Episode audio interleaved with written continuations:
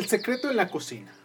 Durante estos largos milenios, un día sí y otro también, la gente se encontraba cara a cara con el invento más importante de la historia de la producción de energía sin que se diera cuenta de nada.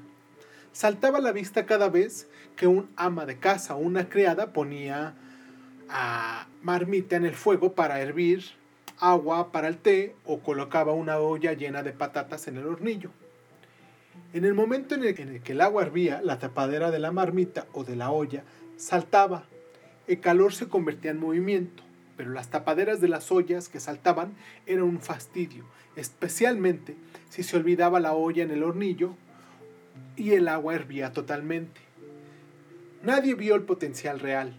El descubrimiento parcial de la conversión de calor en movimiento siguió la invención de la pólvora en la China del siglo 9. A principios, la idea de emplear pólvora para impulsar proyectiles era tan contraria a la intuición que durante siglos la pólvora se usó principalmente para producir bombas incendiarias. Pero finalmente, quizás después de que algún experto en bombas moliera pólvora en un mortero y el majadero saliera disparado por fuerza, aparecieron los cañones. Pasaron unos 600 años entre la invención de la pólvora y el, de el desarrollo de la artillería efectiva.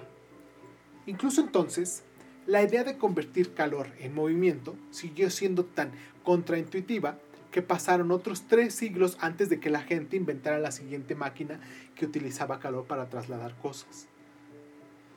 La nueva tecnología nació en las minas de Hulla de Gran Bretaña. A medida que la población inglesa aumentaba, se taladraban bosques para alimentar la creciente economía y dejar paso a casas y campos. En consecuencia, Gran Bretaña padeció una escasez creciente de leña y empezó a quemar carbón como sustituto. Muchos filones de carbón estaban situados en, en áreas anegadas y la inundación impedía que los mineros accedieran a los estratos inferiores de las minas, claro lo cual constituía un problema que buscaba una solución.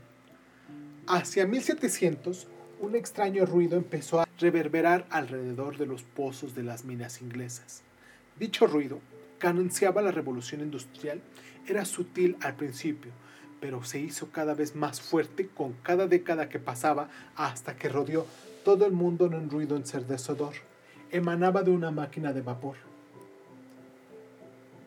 Hay muchos tipos de máquinas de vapor, pero todos comparten un principio común.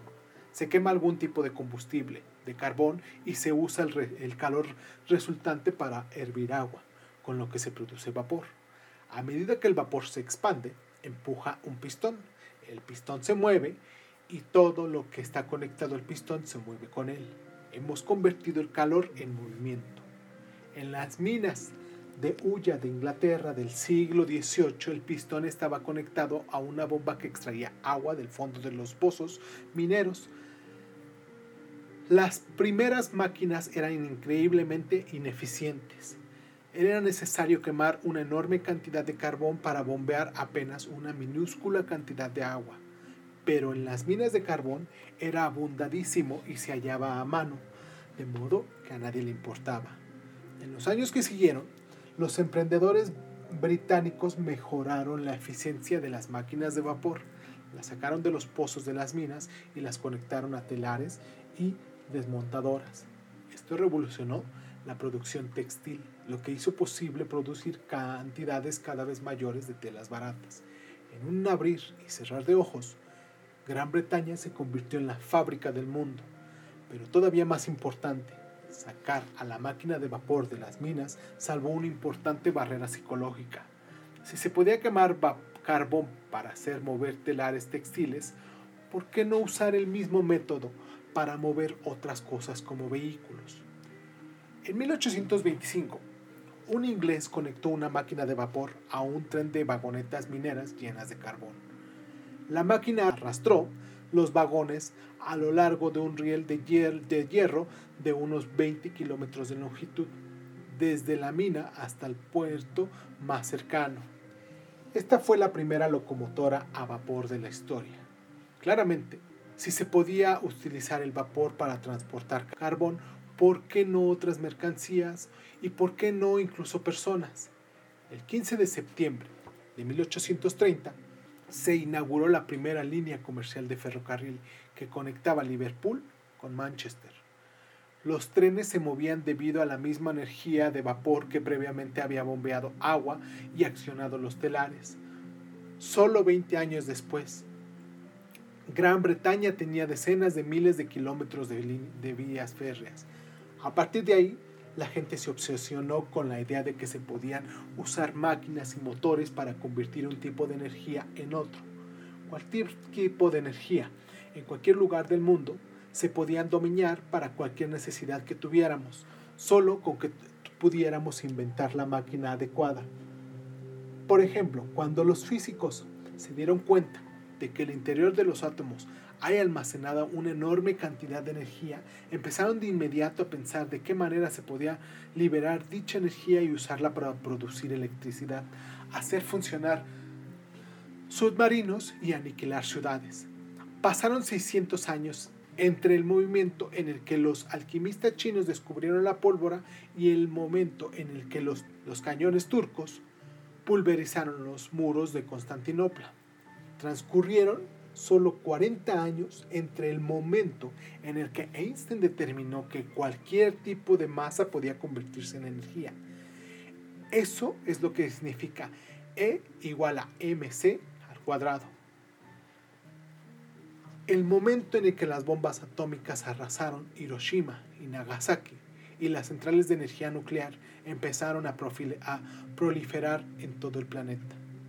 Otro descubrimiento crucial fue el motor de combustión interna, que tardó un poco más de una generación en revolucionar el transporte humano y en transformar el petróleo en poder político líquido. El petróleo se conocía desde hace miles de años y se utilizaba para impermeabilizar techos y lubricar ejes, pero hasta hace un siglo nadie pensó que fuera útil para mucho más que eso. La idea de verter sangre para conseguir petróleo había parecido ridícula se podía liberar una guerra por la tierra, el oro, la pimienta y los, o los esclavos, pero no por el petróleo. La carrera de la electricidad fue todavía más sorprendente.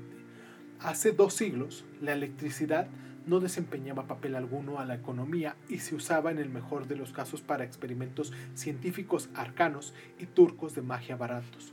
Una serie de inventos transformaron en nuestro genio universal a la lámpara. Chasqueamos los dedos e imprime libros y cose ropas, mantiene nuestras hortalizas frescas y congelados nuestros helados, cocina nuestras comidas y ejecuta a nuestros criminales, registra nuestros pensamientos y plasma nuestras sonrisas, ilumina nuestras noches y nos entretiene con innumerables espectáculos televisivos. Pocos de nosotros comprendemos cómo hace la electricidad todas esas cosas, pero todavía son menos los que pueden imaginarse la vida sin ella.